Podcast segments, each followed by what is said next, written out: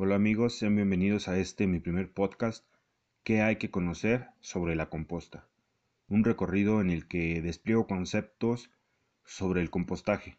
Mi nombre es Jorge Coronado y hablo precisamente de que en promedio un hogar mexicano produce al año media tonelada de desechos, los cuales en buena parte terminan en los basureros.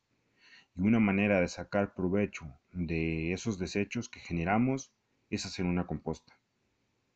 El proceso de compostaje consiste en la descomposición aerobia y la estabilización de sustratos bajo condiciones que permitan eh, el desarrollo de temperaturas entre 50 y 70 grados centígrados, que como resultado de la generación de energía calorífica se va a obtener un producto final libre de patógenos y semillas, y este producto final puede ser aplicado al suelo beneficiosamente.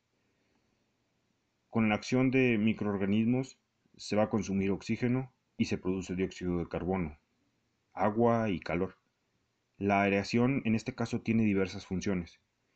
Proporcionar oxígeno a los diferentes organismos y regular el exceso de humedad eh, por el método de evaporación, que a su vez va a mantener una temperatura adecuada.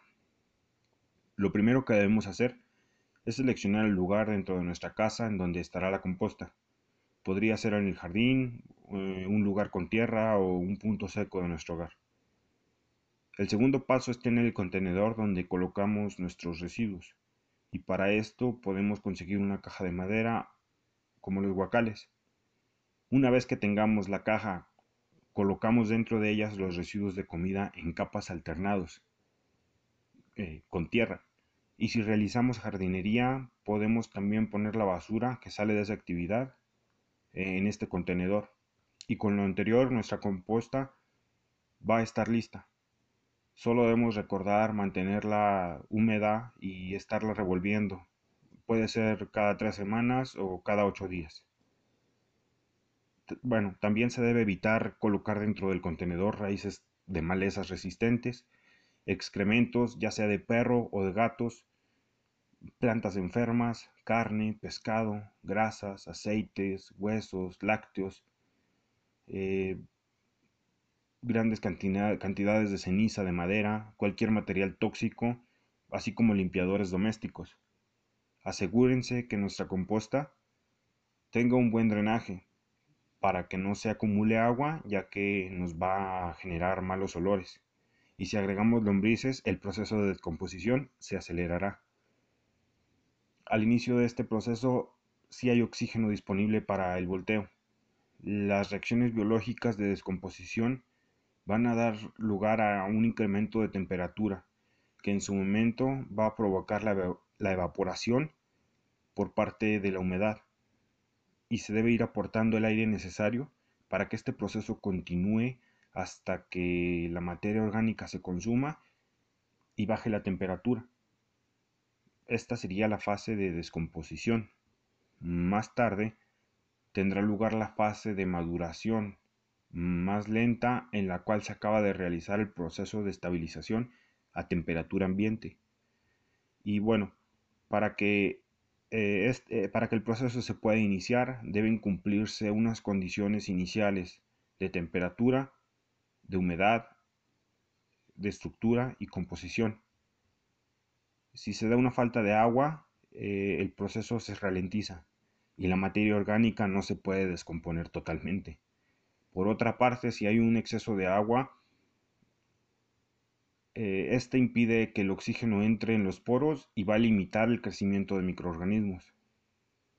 Tanto la porosidad como la estructura van a afectar el proceso, ya que limitan la aireación y a su vez la descomposición. Normalmente se requerirá una mezcla de estiércoles con materia vegetal para conseguir esta porosidad. En cuanto a la relación carbono-nitrógeno, eh, bueno, eh, es un indicador muy útil para evaluar el desarrollo, así como también la calidad de nuestro compostaje. El valor de esta relación varía según los autores y se encuentra estimada entre 25.1 y 40.1. Esto quiere decir que existen 25 40 partes de carbono por una de nitrógeno. Y bueno, existen distintos parámetros definidos para identificar este em, eh, para identificar y controlar la relación carbono-nitrógeno. Uno de ellos ya lo comenté antes. La temperatura del compost es muy alta.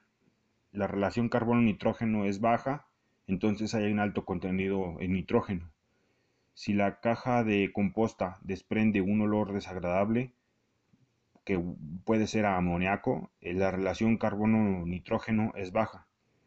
Y si existe gran presencia de fauna como gusanos, moscas y otros insectos, la relación carbono-nitrógeno también es baja. El proceso de compostaje es lento, casi detenido. La relación carbono-nitrógeno será alta, entonces va a haber alto contenido en carbono.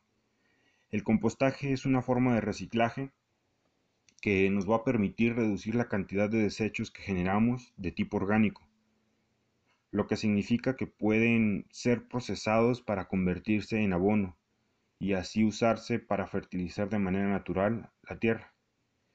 Y bueno, eh, hemos llegado al final de nuestro primer podcast. Hemos aprendido qué es un compost y cómo puede utilizarse como recurso de reciclaje. También hemos obtenido diferentes conocimientos que al menos a mí me han llenado de ideas sobre cómo producir mi propia composta, claro, desde mi casa en esta cuarentena. Y ahora toca despedirse. Muchas gracias por escucharme. No dejen de seguirme para más contenido adicional hasta el próximo capítulo y saludos.